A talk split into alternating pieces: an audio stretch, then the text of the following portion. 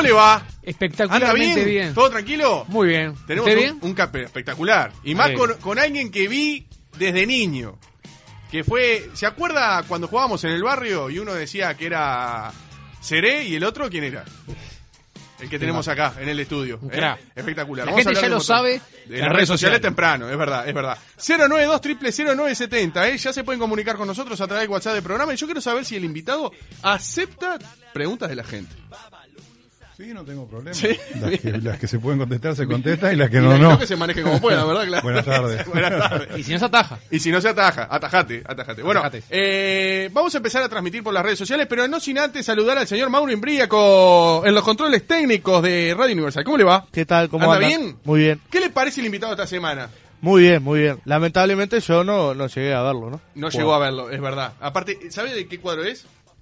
¿No adivina? Ni No es idea. ni de Su Peñarol equipo ni de ayer, Nacional. ayer a nivel internacional ganó. Lo felicitamos. Dicho Sí, sea de bueno, paso. fue el único. Ganó Fénix. Fénix. Sí, señor. hincha de Fénix. Está bien. tengo- Histo- tengo ¿Tenés, muchos historia, amigos ¿tenés historias con, contra Fénix? ¿Alguna anécdota contra Fénix? No, no, así importante, fuera de lo común, no. ¿No? sí, que siempre era difícil. Y más cuando uno empieza en inferiores, ir a jugar a la cancha de Fénix era complicado. ¿Viste? Bien. Sí, sí. Bien, bien, bien, bien. Vos que decís que es un cuadro.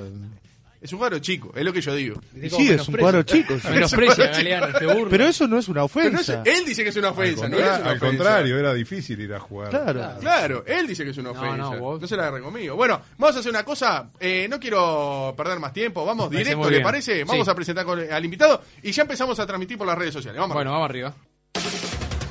Semana tras semana, en Hacemos lo que podemos, recibimos a alguien que se luce en su profesión. Comienzos, actualidad, anécdotas y más desde ahora. Fuerte el aplauso para, para, para. El señor Fernando Alves. claro. Sí, señor. Fernando, buenas tardes. Buenas bien? tardes, mucho gusto. Pero bien, el bien, gusto bien. es nuestro. Gracias por haber venido, ¿eh? No, por favor. Bien. Me, me- me trajeron para el centro, vengo poco para todos lados, pero. Es verdad, estoy, es verdad. Acá estoy. Es verdad. Bueno, gracias por venir en serio, No, se por valora. favor. ¿eh? Bueno, eh, ¿en qué andas? Más allá del diario del lunes, más allá de, de todo esto, ¿en qué andas aparte de, de- de- ¿Cuál es tu vida, cómo es tu vida cotidiana en, eh, de martes a domingo sacando el diario del lunes? Hago, eh, hago mucho ejercicio todos los días. ¿Sí? Siempre ¿Salís a correr? horario. Sí, sí, todos los días. Todos los días salgo a correr, a no ser que esté muy feo. Este, y a veces cuando, cuando me viene el, el- o sea, el- a veces que te tenés la pereza, todo, tengo la suerte de que vivo cerca. Vivimos cerca con, con Sergio, con Gorsi, y él también es de salir a correr Ah. todos los días, entonces... Siempre llega tarde, Eh. ¿no? Siempre llega último. Cuando hacen los maratones, cuando No. maratones. No, lo que pasa es que él tiene un pasito sostenido que es más lento que, Pero es por más constante, ejemplo, capaz. que el mío, pero igual se pone y está todo el día corriendo y a mí no me, me aburro, ¿viste? No, no, no me da para eso. Pero el tema del ejercicio es así porque porque hay días que te da un poco de pereza y sobre todo en invierno. Claro. Este, entonces si tenés eh, alguien con quien salir a correr es, Es un incentivo. Claro, Claro. exactamente. ¿Y cuánto- cuántos kilómetros metes por día? Y hoy hice hoy hoy nueve, Mira, Galeano. hoy nueve. Yo creo que nueve es lo que yo llevo en el año. En tu vida. No, la meta, la meta más o menos es correr mil kilómetros por año. Este. Mil kilómetros por año. sí, sí, sí, esa es más o menos. ¿Y lo haces porque te gusta o lo haces solamente por un tema de salud Lo- o para mantenerte lo en forma? siento porque era lo que menos me gustaba, correr sostenido y mucho rato. En la época que jugaba, no, me gustaba a mí hacer velocidad y trabajos de reacción, nada que ver con lo que hago ahora. Ahora lo, lo hago porque es sostenido, no me sacrifico, lo, lo tomo con sumo placer. Salgo a la rambla, bajo a la playa, sobre todo trato de ir por la playa en la arena dura, que es más blanda que el piso. Y como, como me dijo el médico la última vez que me hice una ergometría, me dijo, mirá, el motor, las cañerías, todo está fenómeno, estás perfecto. Y se pasa que la, la carrocería la tenés bastante baqueteada. Y sí, claro, muchos años Muchos años. de, de entrenamiento para alto nivel, o sea, que, claro. que, que no es para salud. No sé si me explico. Sí, sí, claro. O sea que siempre arrancamos por el inicio, pero ahora que decís eso te voy a hacer un paréntesis. ¿A qué se debe que hoy por hoy esos jugadores de, de elite se. Neymar, creo que ayer se lesionó, Bati- y, Batistuta, y que hasta Batistu- el día de hoy. y muchos jugadores de tu época jugaban años y años y nunca se lesionaban. ¿Qué, qué pasa ahora? Eh, eh, han ca- ha cambiado mucho. Creo que ha el entrenamiento ha cambiado para bien. Este, hoy los jugadores yo noto que son mucho más fuertes que antes, a- se juega a otro ritmo, pero también creo que, que el, el- el- el entrenamiento entre partidos y partidos, cuando se juega con, con poco tiempo de recuperación, este, eh, lo están sintiendo demasiado los jugadores. Antes no se sentía tanto eso. El otro día estaba, justo estaba hablando con Eduardo Rivas, que lo tengo de compañero en, el, en el diario del lunes, que él es una computadora, todo. Entonces a mí me vino una duda, porque yo eh, hubo un año en Peñarol que jugamos muchísimos partidos, jugamos el, el campeonato uruguayo, antes del campeonato uruguayo siempre había un campeonato que era una rueda. Ese año se jugó un campeonato mano a mano con, con Nacional, que era que se llamó la Copa de Oro de los Grandes, que era el mejor de ocho clásicos. Sí. Que ganó Peñarol. Sí, que hicimos una gira con Peñarol de 14 partidos por Europa. Jugamos la Carranza, bueno, Trofeo Ciudad de Sevilla, Marbella, estuvimos por la todos Coruña, lados. también. ¿Eh? La, la Teresa Herrera, capaz también. Eh, bueno, si la Teresa Herrera la jugamos otro año, no precisamente del año este que estoy hablando. Jugamos la liguilla, todo. Entonces Eduardo Riva le digo, mira Eduardo, quiero que me hagas una... Quiero que me... Que, porque él tiene todos los datos, Sí, claro. él tiene, un, tiene un- un banco de datos espectacular. En 11 meses jugamos 80 partidos. ¿Está? En menos de un año. Eh, claro. ¿Qué lo Si, si le cargamos para completar los 12 meses, eh, eh, porque en 12 meses se jugaron dos liguillas. Se jugó, él, él empezó a contar la temporada de fin de febrero eh, a- Hasta diciembre. A, fin de enero que se juega la liguilla, ahí fueron 80 partidos. Fue del 26 de febrero, un primer partido, al 26 de enero del año siguiente, o sea, 11 meses, 80 partidos. Si le recargamos el enero de, de- de- del año ese, Sí. ahí tenés que 85 partidos en 12 meses se jugaron. Prácticamente con el mismo plantel, salvo cambiaron 4 o 5 jugadores. O sea que serían un promedio de 7 partidos por mes, más o menos. No, y bueno, dividí 365, Por eso, dividí claro. 8 por 8 por 4, 32. Jugaba- estaba jugando cada 4 días, 4 Por eso, días y medio, claro. pero todo el año. Todo el Hoy, año. hoy, ¿Ah? hoy, los pensado. grandes no, no lo hacen. Hoy si juegan pero por la perdón, Libertadores y no juegan el y con sábado. giras en Europa y partidos, por ejemplo, en Europa, que los torneos de verano jugabas un día el partido y al otro día jugabas la final. ¿Y vos cómo ves eso? Que ahora, por ejemplo, un grande eh, o cualquier cuadro, pero por lo general Peñarol y Nacional. Es lo que eh, pasó ahora, Juegan, claro, juegan por la Libertadores o la Bueno. Sudamericana un miércoles, pero el sábado se tiene que Pero- aplazar porque no pueden jugar. Pero eh, eh, a, eso semana. voy, hay, hay muchas cosas. A ver. Eh, ya te digo, hoy se entrena distinto. Hoy, por ejemplo, eh, yo lo he, lo, he, lo he apreciado y lo he, lo he visto en algunos equipos. Los, los entrenadores prácticamente tienen que vivir trabajando desde el punto de vista táctico. Cuando parece que logran el equipo y que el equipo está aplicado tácticamente, si no siguen repitiendo semana a semana, como que en 15 días todo lo que habían hecho se vuelve a, como que la inteligencia táctica hoy ha disminuido. Mirá. Entonces, eh, tienen, están, están más propensos a insistir más en determinadas cosas. Y después, sí, creo que sí, el gran debe en estos momentos de la mayoría del fútbol uruguayo está en la parte de fundamentos, de fundamentos de marca, fundamentos técnicos para determinada, por ejemplo, determinados casos y, y- y- y- inteligencia deportiva, va, por decírtelo. Pero porque cuando y uno- bueno, cuando- inteligencia claro, deportiva, realidad, yo- pero uno hay piensa- muchos detalles, hay muchos detalles. Yo qué sé, lo- van, van los No, jugadores. pero más y- allá del detalle, digo, ¿por qué pensás que en vez de eh, avanzar, se va para atrás con, con el paso del tiempo? Cuando se, se, se entrena mucho más, se corre mucho más en una cancha. Más eh, atletas, eh, son atletas hoy día, antes no. Digo, Creo en que- vez de avanzar, se creo que va para atrás. se vive más rápido. Eh, hoy a los jugadores no les gusta concentrar. A los jugadores no les gusta mirar fútbol. Si vos le decís de mirar un video, un partido, se aburren. Este, hay un montón de cosas. Entonces la selección de los futbolistas tiene que empezar por otro lado. Primero que nada te tiene que gustar. Yo estaba sacando el otro día la cuenta con esto de la pandemia, porque viste que todo el mundo no, que estamos agotados, que la sociabilización, sí, yo lo comprendo, está todo perfecto. Estaba sacando la cuenta de entre selección, Peñarol, eh, las liguillas, nosotros nos concentraban, por ejemplo, todo el mes, estábamos, estábamos todo el mes eh, Guardado. encerrados, guardados. este, las Copas Américas con la selección, estabas guardado, no salías, te venían a visitar de repente un ratito alguien de tu familia. Eh, a- olvídate, aparte en una época sin celulares, no te olvides Sí, que claro. los celulares empezaron en el 94. Y había que llamar ahí a la 95. concentración, ¿no? Perdón, yo jugué, yo estaba en Peñarol en la concentración y teníamos que llamar en una época larga distancia a Pando. Y de Pando te decían demora a Montevideo 45 minutos. loco. Después estaba, después estaba el directo y todo eso, pero no, no estábamos todo el día con el teléfono, obviamente, ¿no? Claro. O sea, han cambiado muchas cosas, muchas cosas han cambiado para bien y otras han complicado, por sobre todas las cosas, el trabajo para los entrenadores, ¿verdad? Porque es mucho más difícil este, formar grupos y yo creo que la gran base de los triunfos del fútbol uruguayo por encima de la calidad de los jugadores ha sido la conformación de buenos grupos. Eso, te eso mismo te iba a preguntar, si eso iba de la mano con esta racha negativa, si se quiere, a nivel de clubes, porque vos viste los 80, por ejemplo, que fue una época de oro Glorioso. a nivel de clubes y selección, pero la selección por ahí le fue mejor. Sí, que no fue es un una hecho isla aparte, ¿no? fue un hecho aislado como el 2011. Claro. O sea, era- O los mundiales, pero ¿qué pasa en los clubes que pasan los años y no... Claro, pero eh, se, se hace también más difícil porque estás permanentemente cambiando, ¿verdad? Entonces por eso también el trabajo en formativa se hace muy importante.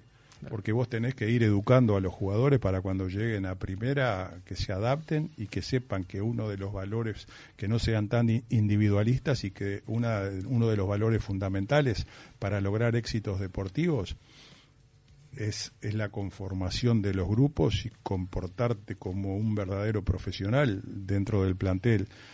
Y yo creo que, que, eso es, es a lo máximo que se que hay que aspirar por encima por encima de incluso de, de condiciones técnicas o futbolísticas este está el dicho no de que que nadie es más que todos juntos. Entonces partiendo de esas premisas es cuando el fútbol uruguayo puede lograr algo. Si no olvidate Y vos como jugador que viviste tanto en la selección como, como a nivel de equipos y de Peñarol, que lo ganaste todo, pero principalmente a nivel de clubes, cuando ves como hincha de Peñarol y lo estás viendo, ¿no te dan ganas a veces de entrar a la cancha y decir, ¿cómo, cómo me hubiera gustado estar en este partido, en, en este vestuario, entrar en ganas de entrar a la cancha no pues pasaría un papelón tremendo Claro, pero no, no te sale eso de que vos que Pero- la- eh, del otro lado. Pero claro, a veces ves cosas, ojo, hay otra cosa, es mucho más fácil estar afuera que adentro de la cancha, ¿no? Pero claro, a veces se ven cosas que, que, que es lo que, lo que yo te digo de la, la, la, la inteligencia deportiva, es, es importante, el manejo de los tiempos adentro de una cancha, no hacer FAU cuando los equipos, el equipo rival está apretado y le vas y le haces un FAU tonto de espalda, eh, el, el jugar la Eso se ve cada vez más. se ve y claro, ahí está, y hay muchas cosas que son falta de atención a veces. Eh, vos, si ustedes se ponen a fijar la mayoría de los goles y, y van a ver que se reciben, como nunca el fútbol uruguayo está recibiendo goles de jugadas de pelota quieta. Antiguamente para que te hicieran un, gol, un gol era el contrario, el, gol, el, el Claro. fuerte era que a El vos no te hacían esos goles y que vos se los hacías a todo el mundo. Total. ¿Tá? Paraguay también. Cla- Claro, e- ese era también un poco el fuerte de- de- de- del fútbol paraguayo. Este, eso como, como, como cosa fundamental. Y después la- lo que veo que se ha perdido mucho y que tienen que trabajar permanentemente los entrenadores es la técnica y los fundamentos en la marca. En la marca eso se ha perdido muchísimo. Por eso cuando sobresale algún jugador juega 10, 15 años en la selección tranquilamente. Entonces, vos ves que a veces se paran y marcan eh, con- mal perfilados, la posición no es la correcta a la hora de... de Pero eso no viene desde el baby fútbol y las formativas. Claro, claro, pero ¿qué pasa? Pasa que también los entrenadores de, de las formativas tienen un problema, que si no salen campeones por ahí los echan, ¿viste? Entonces se preocupan más de ganar que de repente de enseñar. Y, y eso a la larga se paga. Este, vos en el fútbol uruguayo antiguamente vos tirabas cuatro zagueros, le digo zagueros, cuando digo los cuatro zagueros Sí. estoy hablando de, de- de- Los laterales y los dos centrales. y los dos centrales, ¿verdad? Este, vos los tirabas así, eh, te- lo único que tenían que saber era cómo le gustaba cómo le gustaba jugar al entrenador, si le gustaba jugar con línea de cuatro, con, con libero o stopper, y, sí. todo, y ya se miraban, se acomodaban y jugaban solo, no precisaba que le hiciera, que le hicieras mucha cosa, de repente tenías que trabajar un poquito en, en la salida más rápido, cuándo salir más rápido, cuándo no, cómo quebrás la línea de cuatro, cómo salís a más, bueno, hay un montón de cosas que, que trabajándolo 10 días ya no lo tenías que repetir más porque lo hacían de memoria. Ujú. ¿Entendés? Y todas esas cosas hoy por Y, hoy. y, eh, lo que te preguntaba, Juan, ¿cómo eh, el tema es la rotación, entonces el tema de que Peñarol Nacional y, y no se consigue a nivel de clubes nada eh, hace No, años y no, décadas. no, ¿cómo la rotación? No. La rotación desde que o sea, hay No. un jugador, Darwin Núñez, vete dos goles y se va. Claro, A ese, eso es, voy, ese ¿me- es me un explico? problema. Ese es un problema. Ese es un problema. También, este, eh, eh, ahora le agarré, la- el- el- el- le encontré el nombre perfecto. Los equipos tendrían que tener rastreadores. Viste que ahora con este tema del, de la pandemia y el, y el, y el COVID hay rastreadores, Sí, que son los sí. que persiguen el virus. Sí. Bueno, los equipos tenían que tener rastreadores también. Rastreadores. ¿Para qué? Sí, rastreadores. Vos tenés que conocer a todos los jugadores que están en América, por ejemplo, porque a vos la condición es que se te van a llevar jugadores Mm. hay jugadores en América que de repente tienen un problema en un club, todo vos tenés que saber cómo juegan, cómo no juegan, si te pueden dar una mano y de repente vos podés traer un jugador que está con determinado inconveniente en un club, lo podés ir a buscar, le podés pagar y es el equipo eh, y ese jugador es el que viene y te puede dar una mano como para salir campeón. A ver, eh, eh, te voy a poner este eh, eh, hay muchos casos, por ejemplo, Peñarol acertó cuando trajo a Martinucho, por decir Sí. una cosa. Acá Ah. rindió mucho, después se fue eh, Nacional, ahora la pegó con Vergesio, como la pegó Sí. en su momento con Deli Valdés, que jugaba en un También, equipo de la segunda división en Argentina. Vos tenés que estar al tanto de todo eso, pero permanente, pero en toda América. Tenés que tener los tipos que sepan todo. Entonces vos de repente en, en los momentos y saber y apuntar desde formativas para arriba qué tengo, dónde puedo estar el recambio, qué me puede faltar. Y hoy día los técnicos no, no decís que no, no le prestan atención a eso específicamente. No, no son. Hay, a veces la política deportiva del club también, ¿verdad? Es la política deportiva. Los técnicos de primera división, hay muchas cosas que no tienen tiempo. Eh, los técnicos de, de- de primera división no pueden estar enseñando de repente determinadas cosas que vos las tenés que aprender en formativas, porque no te da el día para preparar este. No te dan los tiempos, no te dan los horarios de entrenamiento, porque todo el mundo dice, va, no, los jugadores de fútbol entrenan una hora y media y se van después se van para, para la la casa. casa, sí. Mentira, tampoco es así. Sí, a veces sí en el hecho, pero no, el entrenamiento del jugador de fútbol no empieza cuando entra a la cancha ni termina. Empieza una hora antes cuando llega al entrenamiento, es cómo se acondiciona antes del entrenamiento, cuando se va del entrenamiento y llega a la casa, qué come, cómo descansa, a qué hora se acuesta, qué hace, qué no hace. Son las 24 horas que vos tenés que vivir para el fútbol. Lo que pasa, vos ves el rato que van a la cancha. Lo que pasa que tampoco tampoco podés, porque vos en la semana no le podés exprimir todo el jugo al jugador y después te llega un jugador reseco al fin de semana. No sé si Sí, estoy claro. dándose Tal detalles para que para Sí, sí, que se entiende perfectamente, se entiende. O sea, Y en esa época no había redes sociales que, que pueden No. incidir hoy. O sea, me explico que salís ese a tal lado y problema, una que foto, todos los problemas se comentario, todos los problemas se agrandan, todo el mundo piensa filtran información. Todo el mundo piensa que tiene voz y no es así. A- a- tienen mucha voz porque hay gente que vive pendiente de las redes sociales. Lo ves a todo nivel, a nivel de futbolistas, a nivel de jugadores, a nivel de, de dirigentes y a todo nivel. Y yo creo que ¿En tu época se, se quedaba por esa o sí que se filtraban cosas? Y...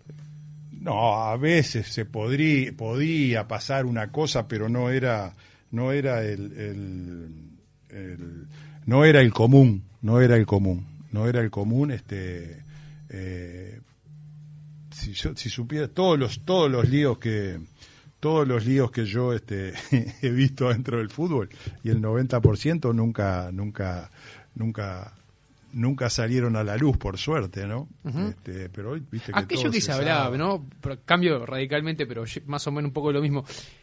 Que son más, más o menos mitos, pero vos contame lo que estuviste ahí. En el México 86, aquel partido definitorio con Argentina que terminan eh, eliminado, que se dice que el técnico no, no dio órdenes, sino que mismos jugadores hicieron los cambios. ¿Es tan así eso o, son mitos? Mira, este, Rubén Paz, que lo, ya, lo mandaron a la ya- cancha. ya prescribieron todas las cosas de aquella época. Ya, hasta si hubiera sido un asesinato ya había pre- prescrito. claro, claro. Claro, pero pero mira, hubo hubo ese día eh, el profe Borrás estaba suspendido, lo- porque lo, Claro. lo- lo habían echado, lo había denunciado, Sí. no sé qué había y había había un walkie-talkie este, Sí. el walkie-talkie no sé qué pasó, si se rompió o qué pasó en el banco. Yo no, yo no te puedo decir porque yo no estaba, no Estaba estaba ahí, pero yo sé que, que la entrada de Rubén la mandaron unos jugadores para, para la dentro de la cancha. Este, no, no, sí, eso, eso pues, este, tampoco es cuestión de andar dando nombres, ¿verdad? Pero- No, no, no, está, pero es un hecho, pero- digo. Es un hecho real, ahí va. Sí, Claro. claro, claro, y, claro. y yendo ahora, aprovechando, ¿no? Que estamos hablando de mundial. ¿Qué, qué es jugar un mundial? Porque jugaste dos, además, ¿no? Porque a veces un jugador hace todo para. ¿Es lo máximo, perdón? ¿El mundial es lo máximo o no? Y sí, porque eh, supuestamente al, al mundial van los mejores Ahí jugadores. te iba a decir, haces toda la Este, carrera para llegar ahí y vos jugaste dos. ¿Qué, qué puede decir? Y claro, pero aparte nosotros vamos a, a, a dos mundiales en forma consecutiva, lo que yo digo en una época que era muy difícil clasificar a los mundiales. Que no veníamos clasificando a dos No, seguidos. claro, de Uruguay había estado 12 años sin ir a los mundiales. Lo que pasa es que hay una generación, eh, Uruguay juega el mundial del 74 y después queda fuera del 78 y el 82. Lo que pasa es que hay una muy buena política de selecciones juveniles con Bentancor y con Gesto. Y toda esa camada de jugadores que, que salieron del año 77, yo te sumaría al 75, que salieron campeones juveniles también, 77, 79 y 81, fueron los que para mí, para, para, para mi modo de ver, lograron una década que la podés ir a comparar allá con las del, de, de hace 100 años, 90 años, porque toda esa gente que salió de esas selecciones juveniles gana la Copa de Oro. Si bien es cierto que con algunos jugadores veteranos que venían no se clasificó al Mundial de España, De España. pero se sale campeón de América en el 83. Este, todos esos jugadores fueron una o dos veces campeones, este, eh, campeones de América con los juveniles, hasta en el año 81. En el 83 se sale campeón de América, se repiten dos Copas Américas consecutivas, 83 y 87. 87. Se va al Mundial del 86, se va al Mundial de 90 y se termina ganando la Copa América del 95. O sea que fueron... Y sumale en el medio los clubes, ¿no? O sea, pa- claro, pero, pero por eso. O sea, que estaba hablando de la selección. O sea, Sí, que sí. vos en 15 años lograste la Copa Sí, de. Oro y tres Copas Américas y fuiste a dos mundiales. A dos mundiales. Peñarol y Nacional salieron este, dos veces cada uno campeón Campeón de América. en la y misma uno- década. Y, uno, y, y- y dos veces campeón del mundo. eh, y tres veces. O sea, fueron cuatro, cua- cuatro, Cuatro Libertadores y tres, y intercontinentales. O sea, fue bastante. Fue bastante. Este, Ahora y- impensado, ¿no? impensado de repente, porque aparte de esa hegemonía, se hizo con prácticamente en esos 10, 12 o 15 años, con prácticamente en, en un 70% con los mismos jugadores. Claro. Claro. Entonces, es muy, es, este, es muy, es muy difícil que se pueda Y, cu- repetir. y cuando ves, por ejemplo, a, a los técnicos de Peñarol y Nacional, no te, si- no, no te sitúes solamente Peñarol, digo Peñarol y Nacional cuando dicen vamos por, por la sexta o vamos por la Libertadores, vamos por otra. Vos no, no decís, vos, Yo creo que esas arriba, cosas, sabemos esa- que es imposible. yo no, yo creo que esas cosas, no porque yo soy de los que digo que no es imposible. Decís que no. Pero es imposible si vos ya lo empezás a manejar públicamente desde el arranque. Esas cosas se manejan en la interna y en la intimidad. Y lo tenés que ir, tenés que ir, que tenés que ir conformando eso como, como una olla a presión, que vaya levantando de a poco y que se vaya creando ese caldo de cultivo en silencio. Es una Bien. cosa que cuando explota y cuando se hace visible es porque todo el mundo está convencido que se puede, pero lo más difícil es este Eso lo hizo Aguirre, por ejemplo. Porque a la gente, a la gente es muy fácil ilusionarla. Sí, claro. Porque la gente aparte es la Es ilusión de la gente, aparte. claro, y es, es pasional, pero uno co- co- tiene que ser una cosa interna y tiene que eh, para lograr determinadas cosas tiene que haber un compromiso interno muy grande. Los jugadores tienen que estar muy comprometidos, todo el mundo tiene que estar ¿Decís muy que Aguirre lo manejó bien eso en el 2011? Y si llegaron a la final es porque lo manejó bien y aparte no tenía un super equipo. Este, eh, yo siempre este, he discutido mucho con él, hemos, hemos tenido, un- hemos vivido un montón de cosas, este, a veces no todas muy lindas, pero tengo que reconocer, tengo que reconocer que de ese punto de vista lo manejó, lo manejó muy bien. Bien, vos sabés que tengo un mensaje acá, dice Jorge de Cucha, dice que es buenísimo el invitado, por vos, no sé cuánto, hincha de Peñarol. Y dice si es cierto que para jugando para River le regalaste un palo para a Bengoechea para que la meta ahí. ¿Es verdad? No, imposible. O sea, y Tafarel le regaló el palo un mes después. no sé, eso dice Jorge no sé. No, no, para nada. No. Es más, cualquiera que haya visto el partido eh, puede, puede, puede ver tranquilamente. Aparte, si ustedes ven el video de ese partido, de ese lado sobre todo, del lado que cuando todo el mundo dice es para un zurdo, viste, los tiros Mm, libres, sí. lo peor que hay es para un derecho, el perfil de un derecho. Porque te le puede pegar para cualquiera de los dos palos, por arriba de la barrera o para el palo Al del segundo arquero, o al- claro, Y yo conociéndolo a Pablo, sobre todo, mira, yo les voy a contar una historia. A ver. Jugando Peñarol Sevilla, él jugaba en Sevilla, el Sevilla lo dirigía Víctor Espárrago, a nosotros nos dirigía Tato Ortiz, una noche de verano en Sevilla ya, cuando Peñarol salíamos todos los años a- de gira a jugar por Europa, y eh, jugamos contra el Sevilla y Pablo me hizo dos goles de tiro libre y le atajé dos penales en el partido. ¿En serio? Sí. Este, yo siempre le decía, este, y incluso él después vino al hotel. No de- tenía recuerdo de que Bengochea había agarrado dos penales. bueno, se lo, Mirá le atajé dos penales en el, le atajé dos penales en el mismo partido y me hizo dos goles de tiro libre, increíble. Entonces, después Pablo terminó el partido y yo, che, anda a tomar algo por el hotel, viste, una, no habíamos jugado, había terminado tarde el partido, una noche esa de un Sí, de calor verano, hacía sí. en Sevilla, todo vino para el hotel, fuimos ahí, nos estábamos tomando algo y conversaba, y él me decía, "Che, tenía razón, tenía razón mi señora, dice, me dijo que no te pateara penal porque vos me conocés, me decía. Este, y, y yo siempre decía, a Pablo es mucho más difícil atajarle un tiro libre que un penal. Este, aparte cambian las responsabilidades también. Claro. Este, y bueno, está. eh, aparte, nosotros la teníamos planificada la jugada, pues yo había hablado con el flaco, con Fossati, que era el técnico en River, y si quedaba justo en ese perfil, aparte era una jugada muy sobre, sobre, sobre el área grande, que atrás de la barrera, recuerdo, iba el Chavo Díaz. El Chavo Díaz, el Chavo Díaz se iba a parar en, la- Díaz, claro. en el palo de la barrera y yo y yo me quedaba cubriendo el otro. Porque si hay una cosa que vos tenés la culpa es si estás en el gol a tu palo. Sí. Y de ahí era muy difícil. Y más que yo conociéndolo a palo, vos no te podés mover antes, porque él por ahí con el mismo perfil, ya te digo, si vos te movés para ir para el palo atrás de la barrera y te le pega tu palo, marchás. Entonces habíamos planificado así, pero ¿qué sucede? En ese interín, cuando se para él atrás de la barrera y yo estoy en el, en el palo mío, vienen Diego, oh, Diego Martín Dorta y, y el Marujo Otero Sí. y se paran, este, uno adelante mío y el otro adelante del chavo. Entonces yo le grito, le digo, chavo, salí, cuando veas que arranca, vení, metete de nuevo, porque ¿qué pasa? Los teníamos a los dos adelante. Si él salía, no se podía quedar porque quedaban Quedaba en en offside, offside, claro. y estaban molestando. Mm. Entonces, en ese interín, cuando él sale, salen los otros, va, no le da para venir y meterse, Y te la pone viene la pelota. pa- Ya no, yo cuando la vi que salió ya... Ya, ya no llegaba. No, no, ya estaba, ya, ya estaba, viste. Aparte, estaban confundidos en ese momento los jugadores, pero pues todos fueron a festejar pensando que salían campeones. Y el partido terminó empatado. Bueno. El partido terminó, y era el minuto 90 ese, ¿no? Hablando de jugadores que tocaste, eh, tocó enfrentar, ¿no? Vos jugaste con posiblemente el mejor y en el mejor momento que fue Maradona en el 86. Mm. Eh, cuando venía el, el monstruo ese que, que embalaba para, para el lado tuyo, ¿qué decías? Era complicado, muy complicado. Lo- la, lo- la- la primera vez que lo enfrenté fue en Venezuela, en el, en el sudamericano juvenil. Ya, ya era impresionante. Ya en juveniles ya era es más, mañana es el cumpleaños de Diego, tiene un año menos que 60. yo.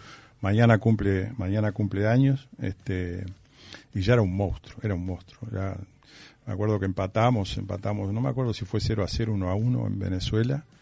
Ellos no pasaron la fase, este, nosotros clasificamos con Paraguay en la fase y fuimos a jugar el cuadrangular final con Brasil, Chile, Paraguay y nosotros, todos contra todos. Y le terminamos ganando por, por diferencia de goles a, a Brasil.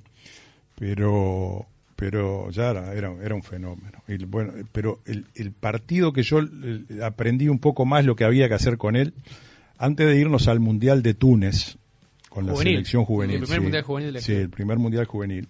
El partido de despedida nuestro era con Argentinos Juniors. Nosotros estábamos concentrados en el, en el Yacht Club, eh, en- ahí en el Sí. buceo. Me acuerdo que nos fuimos para el estadio. Jugamos con argentinos. Si viene Diego con, con, con Argentinos Juniors. ¿Ahí ya lo conocías o...? Ya habíamos Claro, jugado el jugado, sudamericano, pero está, nosotros clasificamos para el Mundial de Túnez y Argentina no. Claro, claro. Entonces, me acuerdo que le cruzan una pelota así, viene, se saca, no me acuerdo a quién fue, que se sacó encima y quedó mano a mano conmigo. Y yo voy, le achico y él me ama en una baldosa, me hizo un drible, se fue comer que se terminó, se metió caminando para adentro con la pelota. Un monstruo. Entonces, Claro, Yo algo decía, que parece tan fácil. Claro, no, claro, claro, pero aparte de la velocidad, imagínate él con, con 16 años. No, y lo peor es 17 que vos decís, lo achico y no tiene, Claro, no tiene salida. y lo peor de todo, que él te aparece aparte, él, él te jugaba, te- porque ya no, no- él no miraba en la pelota y te estaba mirando, y si vos hacías un simple movimiento para un lado, te encajaba. Entonces, después, por ejemplo, pasaron, pasaron los años en el 86, el día que, que, que nos ganan 1 a 0 allá, yo tuve un par de mano a mano con él, y me le quedaba quietito, ahí no me movía nada, esperaba que él tomara la iniciativa, que Claro, hiciera algo y ver y ver qué podía hacer yo después. Exacto. Lo que trataba era de Era, era distinto. lo que trataba de cubrir era mi palo, que no me hicieran lo- los Mm, goles según sí. por donde le achicara, un gol que, que, Claro. que- que fuera culpa mía, Sí. y después ver qué hacía a él para ver si a mí me daba el tiempo de poder De reaccionar. con- con reaccionar. Hubo y un por offside, ¿no? Hizo un ¿Eh? buen tipo en offside, ¿no? Le cobraron un offside, ¿no? Que, Esa, no, esa es una jugada que yo le tapo a Valdano y Ajá. la pelota se iba para afuera y él venía a la carrera con Bocio, pero él le hace le hace fau a Bocio, él la termina metiendo en el arco, pero él le hace fau en la en la lucha por la pelota a a Miguel y por eso cobran Claro. cobran la falta. Este, pero Valdano siempre dice que el partido más difícil no fue ni Alemania ni Inglaterra, fue Uruguay. bueno, ellos empezaron a pensar que podían ganar el mundial después que nos ganaron a nosotros. Antes no no Un equipazo ustedes, ¿eh? además.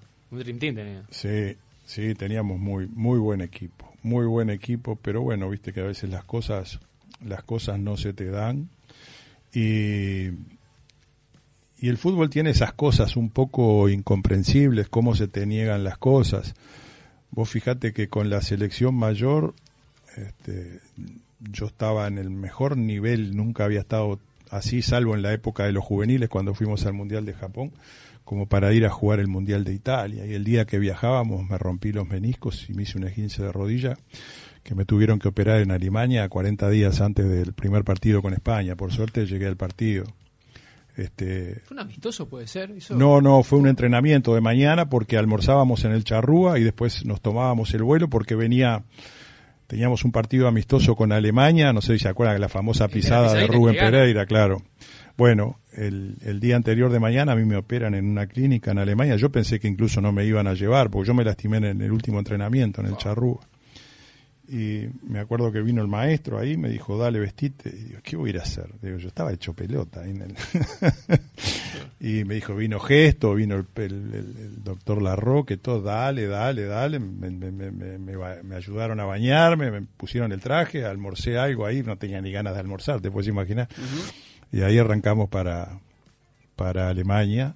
Este, en, en- en- en la escala, o sea, el avión salió de Montevideo, hizo Río, y después hacíamos este, eh, creo, Río, Frankfurt, Frankfurt, este, eh, no, ahora ya ni, ya ni me acuerdo en la ciudad que, eh, Berlín. que, jugaba. No, no, no, no, no fue en Berlín. Este, bueno, no importa. Lo que sé que en el avión salimos de acá, no aguantaba, viste que viste viste que en el avión se te hinchan los pies, que Claro. todo eso, bueno, se me empezó a hinchar la rodilla, se me empezó a hinchar la, no aguantaba, se me caían las lágrimas del dolor. Y cuando hicimos la escala en Río, dice el profe, el doctor Larroque, este, con el profe Gesto consiguieron una sala, una, una sala médica que había de emergencias ahí en Galeao, en, en- en- en- El aeropuerto. en el aeropuerto, que estaba toda esterilizada, me metieron para adentro, me, me sacaron, no sé, me sacaron como medio litro de sangre de la rodilla, pero ya venían unos coágulos raros, que el doctor yo vi que quedó preocupado. Cuando llegamos allá me llevan a la clínica, bueno, me tuvieron que terminar operando, me hicieron Que tenías una- 10 horas más de vuelo después. Sí, claro. Bueno, pero con lo que me sacaron y con Sí, algunos claro. calmantes, este, me durmieron ahí, me cambiaron, me sacaron, me sacaron. Mirá lo que era, mirá, lo, mirá cómo cambiaron las épocas, que nosotros viajábamos en, en económica Claro. en aquellas épocas. Cambiaron, eh, me cambiaron a mí de económica, me pasaron, me llevaron para, para primera, o primera. para primera, qué y dice, me acuerdo como si fuera pues me río porque dice Pedro Larroque, el médico tiene que ir con él. Entonces ya, ya se agarró y viajó primera conmigo, ¿viste? fenómeno. Claro, consiguió, este, y ahí bajé, no, pero lo más increíble... Tengo que apoyar la pierna, no, no, lo más increíble me lo hizo el profe Gesto. Viene y dice, a ver, estire, estire la pierna, arquero. Yo con el profe ya teníamos, Claro. nos conocíamos desde, desde el año, hacía más de 10 años, de los primeros juveniles. Entonces veo que empieza a mirar ahí en el bajo, en el dobladillo del, del, del traje, del pantalón, y de repente agarra así, le pega un tirón y me abre toda la costura interna hasta la ingle, hasta acá, lo abrió todo el vaquero. Entonces quedó con una, como una si fuera, Sí, sí. viste, lo- lo- lo- lo- los cabos, eso, Sí. que usan esa- bueno, me, me lo remangó, me trajeron las bolsas de hielo, unas vendas, me puse, ahora sí iba a viajar cómodo, me dijo con hielo. Y me había deshecho el traje. Recuerdo que después cuando estábamos para bajar en Alemania, viene Germinal López. Germinal López, que, que Germinal López era el kinesiólogo, que aparte era el kinesiólogo de Peñarol, que estaba en la selección. Sí. Y vino, vino con un leuco, que era bien grueso así, y, y juntó, dio vuelta el, el pantalón del traje, me lo saqué en el avión, Claro. este, me lo dio vuelta y lo juntó más o menos y le encajó un leuco todo por adentro, pegó la... y yo me bajé con todo el, el- el- pantalón de traje pegado con, con cinta plástica por adentro, un desastre fue aquello.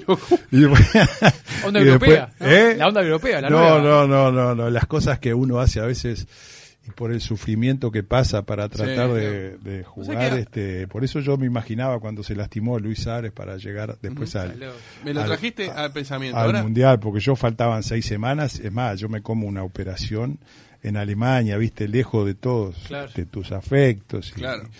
y todas esas cosas, y me acuerdo cuando salí de la anestesia, estaba con el kinesiólogo ahí, el resto entrenando, a la noche cayeron este Gregorio Pérez, que era el ayudante del maestro, el maestro, el profe, este.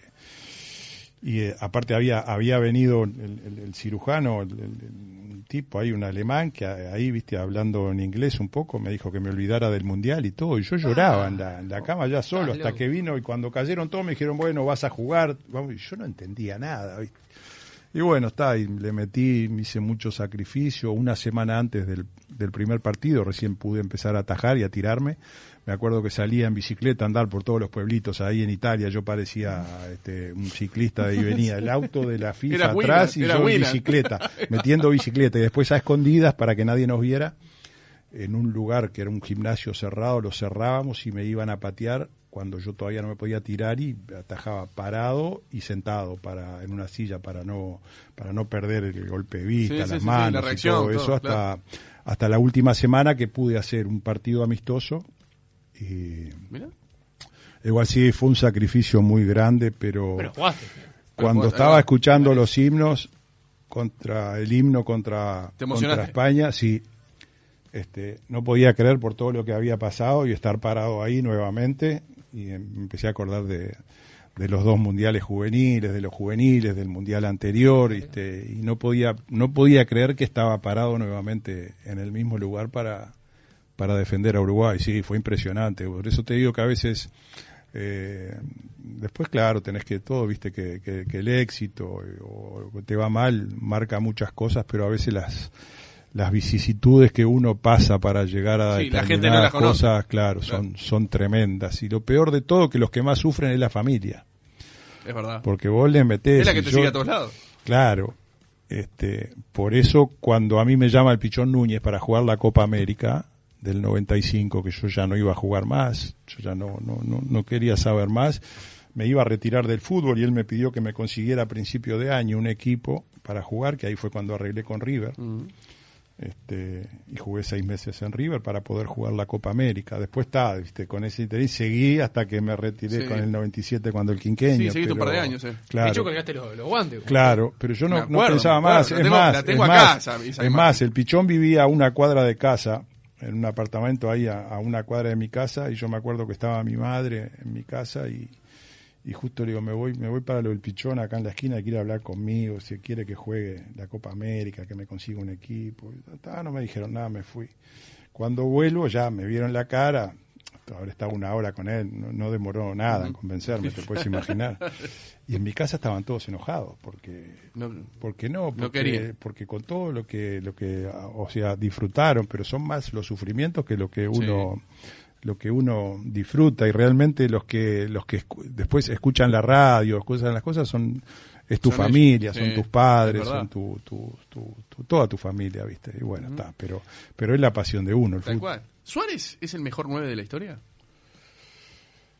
Yo creo que en este, en, en este, en este periodo y en este momento, y es muy difícil, es muy difícil de comparar. Es como cuando quieren comparar a Pelé con Maradona. Vos ves a Maradona con Messi. Claro, pero vos ves, por ejemplo, a Pelé cabeceaba bien. Eh, el otro día justo estaba mirando en, un canal argentino, pasaron todas unas cosas de Pelé que yo acá no las había visto nunca. Pateaba de afuera del área con las dos piernas, cabeceaba, este, era guapo. Ah, cuando cumplió los 80 años. Claro, ahora, sí, ahora lo vi con también, lo de sí, los lo vi. ocho- Sí, lo vi, impresionante, lo vi, era impresionante, porque pues, a ver, de afuera del área, de derecha o de zurda, este, eh, sa- saltaba a cabecear, ca- cabezaba de frente con los dos parietales. Y pasaron la que le hace a chilena, la que le hace a Que quedaría que le entre los mejores goles de la historia. De, de los mundiales, Claro, ¿no? Si hubiese sí, sido sí, gol. Sí, sí. Qué jugada esa. Este, ah, impresionante. Y entonces es muy difícil porque porque después viene Diego, que para mí fue otro monstruo. Entonces, pero vos, ¿cómo decís quién es el mejor? Porque aparte eran distintas épocas. Hoy, por ejemplo, los jugadores están mucho más protegidos. Hoy, la- los jugadores nos- antes los mataban. A Pelé, a Maradona. Pelé tiene, quebró a varios. Sí, ¿eh? quebró dos Pero tres, sí. Lo que pasa es que si no hacía así no podía jugar porque lo mataban. Lo mismo que a Diego. Hoy vos ves que los jugadores están todos mucho más protegidos. O sea que eso cambió para bien.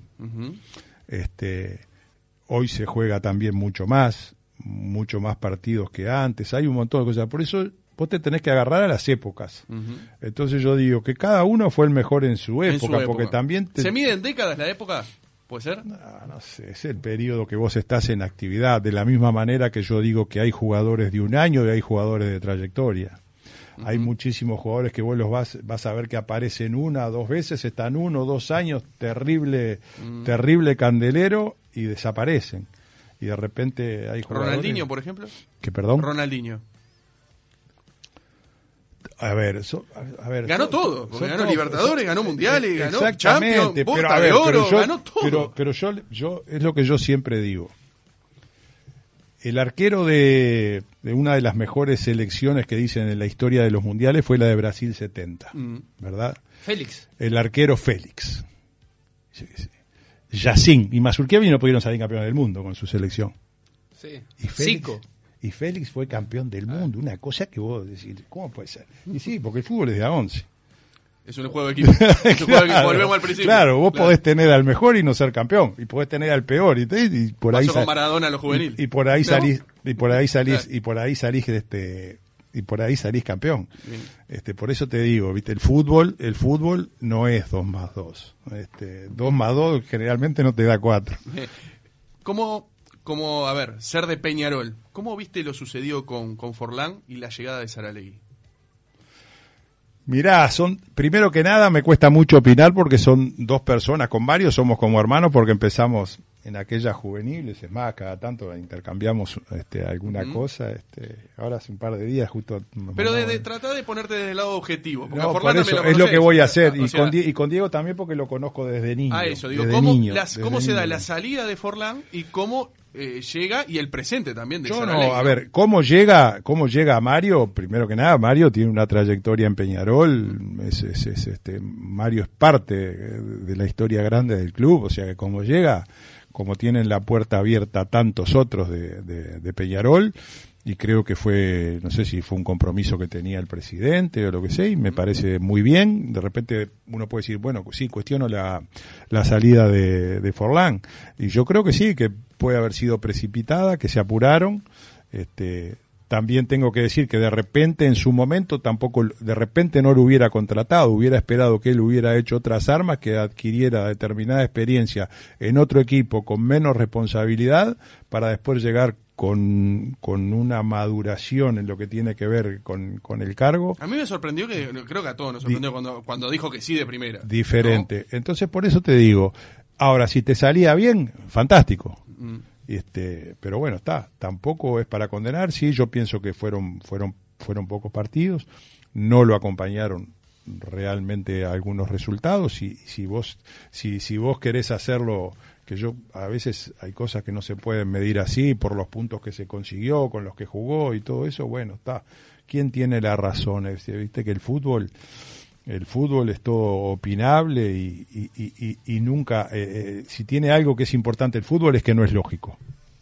Eso es lo que tiene lindo. Claro, pero a ver, por algo es el deporte rey, porque incluso los, los equipos que más invierten, generalmente les va mejor. Pero, lo pero, no te, pero no te lo asegura al 100%. Cosa que, por ejemplo, no pasa en el básquetbol, es así el que más inmediato. En casi todos los deportes menos en Claro, el lo que fútbol. pasa es que el fútbol tiene otras armas que al inferior le pueden, le- si vos- hace las cosas bien, le pueden, pueden. Claro, A eso voy. Eh, Me parece que en el fútbol lo que pasa es que pueden ser cosas ocasionales. Por ejemplo, lo de rentista, que es muy meritorio, no le quiero sacar mérito. Pero después a la larga. Ah, la larga Nacional. obviamente. Eh, eh, porque es así, pero también le pasa a Peñarol y Nacional en la Libertadores, con cuadros brasileños o, o argentinos o colombianos. Es así. Por eso es un tema de presupuesto, porque siempre terminan ganando los que tienen más, más plata. Es así, sí. Es así, es, así. No te vas a ir con las manos vacías de este programa. No te vas a ir con las manos vacías de ¿Ya este se fue programa. la hora? Nah, nos quedan dos minutos, dos, dos o tres minutos nos quedan todavía. Mira, te vas a ir con la taza de hacemos lo que podemos, mira. Ah, mirá qué bien, muchísimas gracias. Para desayunar, eh, antes de ir a correr. simpática. ¿Eh? Con dos caritas Con dos caritas. Eh, antes dos galanes. Con dos galanes de, Eh, de eh, muy bueno, muchísimas No, gracias. por favor, eh. gracias a vos por haber venido. gracias. La última. Dale. Eh, hablaste hace un ratito de Copa América del maestro Tavares, de- del maestro eh, Oscar Washington Tavares. ¿Por qué la gente le achaca que en 14 años solo ganó una Copa América? Y vos que ganaste Copa América, que sabés lo que cuesta, ¿es tan así? ¿Es fácil? ¿Es difícil? Ah, En el fútbol no hay nada fácil. Este, lo que pasa que, primero que nada, nosotros tenemos que partir de la base que somos, somos futbolísticamente somos un pueblo muy exitista, ¿no? Este, y, y que los que los que peinan alguna cana y ya tienen algunos años vivieron mucha cosa de, eh, y el fútbol les dio mucha cosa. Sobre todo los de- en, la- en la- en las décadas que estábamos hablando, Sí, del 80. porque hoy, si hoy te pones a, a mirar más para atrás y vos hablas del año 80, estamos hablando de hace 40 años. Entonces, para vos tener uso de razón, por lo menos tenías que tener de 10 años para arriba. Claro. O sea que ya estamos hablando de, un- de una franja de la población que tienen que tener más 50, de 50 años. Entonces, claro, esa, esa gente se crió con, con, con- con un fútbol que era una máquina de ganar títulos Tal cual. prácticamente en equipos y con la selección. No, no se pudo coronar nunca con una Copa del Mundo a nivel de selecciones, que es una... una, una El mundialito, que capaz que a alguno no le da tanta Bueno, trascendencia, pero el digo. mundialito que también es el mundialito que, que nunca se le dio el reconocimiento que tenía que tener, sobre todo a los futbolistas, porque no sé por qué, porque sería supuestamente porque fue en época de dictadura, una cosa que está que no tiene nada que ver con, con los futbolistas y con nada, porque a vos se hizo el campeonato y había que ganarlo. Campeón de campeones. Este, claro, campeón de campeones mundiales. Entonces yo siempre le digo y y te digo más, nosotros los, los- a veces lo conversamos entre nosotros, pues tenemos un grupo que es la forma de mantenernos conectados con el WhatsApp y estamos, estamos conectados permanentemente todos los que formábamos parte de aquel, de aquel plantel. Y sí, es una cosa que la ma- manejamos, nos hicieron una cena un día allá en San José donde habíamos concentrado hace 3, 4 años.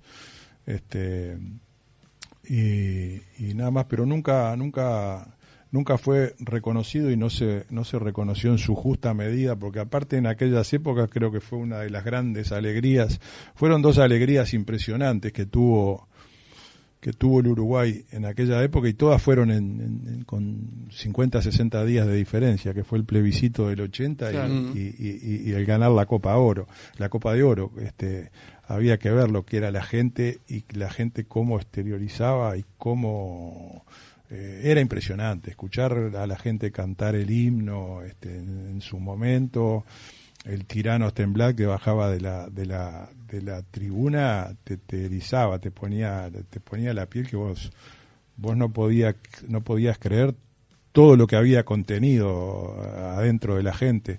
Y bueno pero no me no me no me no me explico por qué pero siempre como que ese título quedó quedó ahí fíjate que no se sabía ni dónde estaba la copa hasta hace poco estaba se en un decía banco, que la sí, había- estaba en un banco, sí. Pero eso decir que lo, se, se puede como asociar a lo que fue el Mundial de Argentina, que se tapaba, o sea, hacía un no, evento no, para... No tiene, no, no tiene nada que ver una cosa con la otra. Pero digo por los contextos Sí, pero sociales no, y no, políticos, pero ¿no? aparte también, a ver, el Mundial de Argentina, porque se habla, porque todo el problema fue el partido de los seis goles Sí, este, a Perú.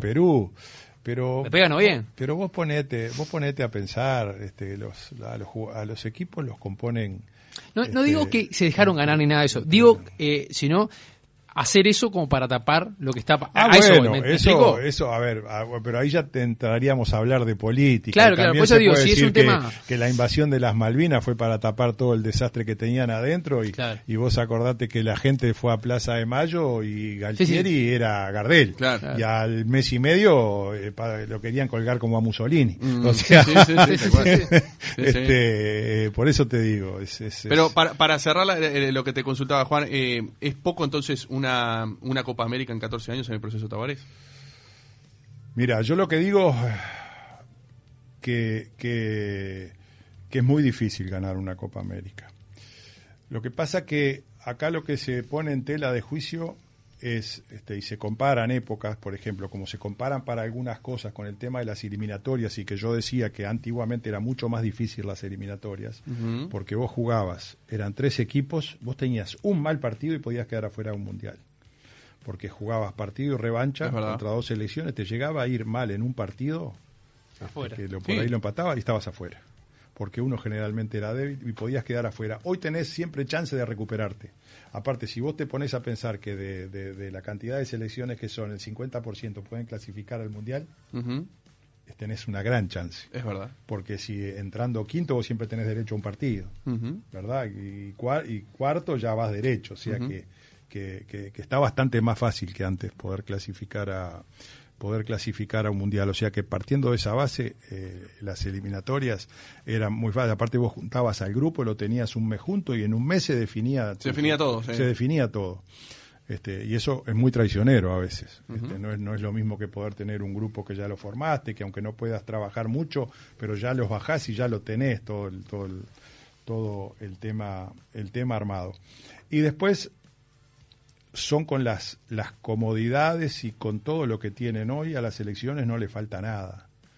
Este, nosotros de repente para ir a jugar en aquella época un partido a Colombia y estábamos un día para llegar, un día y pico, hoy van en cuatro horas, se bajan, vienen de noche, están durmiendo Tal cual. tarde acá en Montevideo y ya te preparás para el otro partido. ¿Sabes lo que es de repente tirarte a dormir en el piso de un aeropuerto con tu bolso de almohada Tal para cual, poder claro. descansar? Obvio. O sea, han cambiado muchas cosas, eh, ya no es lo mismo. Entonces, desde, si de ese punto de vista de repente le podés exigir Achacar, un poco más, pero a la hora de jugar, pero ¿qué pasa? Los demás también tienen También los mismos los beneficios mismos, que tenés vos y antiguamente, salvo Brasil y Argentina, el resto pasaban las que pasabas vos. Este hoy eso se ha emparejado, Se. Eso se ha emparejado. Bien, bien. Eh, estamos recontrapasados, pero no quiero, en 30 segundos, vos sabés Sí. que es algo que eh, creo que nos pasó a todos y creo quiero saber si a vos te pasó también. Cuando atajás el tercer penal en la, en la final de eh, contra. Brasil, Sí. ¿no? Cuando ves venir al Guti Gutiérrez que le tocaba patear, te querías matar. decime la verdad. No, me sorprendí. Me sorprendí. Decime la verdad. Aparte lo, lo Este hablé lo patear, hablé tantas veces con Guti, no, pero sabés que enseguida, sabés lo que pensé enseguida, porque no estaban los, en los planes para nada. Que lo había pedido el penal. Ah, mira. Entonces, No, cualquiera quiere patear hay ahí. momentos, ¿Y lo hay momentos que no es un tema solo de técnica, porque aparte el patear un penal es irreproducible en los entrenamientos y todo, porque Claro. esa caminata de la mitad de la cancha, Sí, el punto penal, con un estadio lleno y definiendo, no es imposible reproducirla El, en área un es un- el- el- entrenamiento. el arco es un marco. Por eso Roque Máspoli siempre decía que no había que entrenar penales. ¿Ya? Y menos en, en- en- en- en- porque entre compañeros dice, bueno, viene a ver, vienen los pateadores, patea 10 penales cada uno al arquero, que lo conoces, y de 10 penales de repente le atajás dos o tres o cuatro. Entonces, ¿qué pasa? Ese mismo que está pateando empieza a dudar y le empiezan a venir las dudas. Y si lo pateo así me lo ataja como me lo atajó en la práctica o esto o el otro. Que los delanteros y los que patean penales, primero que hay un tema emocional que eso ya va- lo lleva cada uno Cada uno, adentro, sí. ¿viste? Eso eh, y lo otro es un tema de precisión, que la precisión a veces hay muchos que la pueden perder en, en- en- en momentos límites. ¿no? Pero entonces es un tema de precisión. Quieren entrenar el penal, que vayan, yo que sé, que se cuelguen una piolita a, metro- a medio metro del palo, que la cuelguen del travesaño y que la empiecen a meter ahí, que pateen 50 veces solo, pero sin arquero.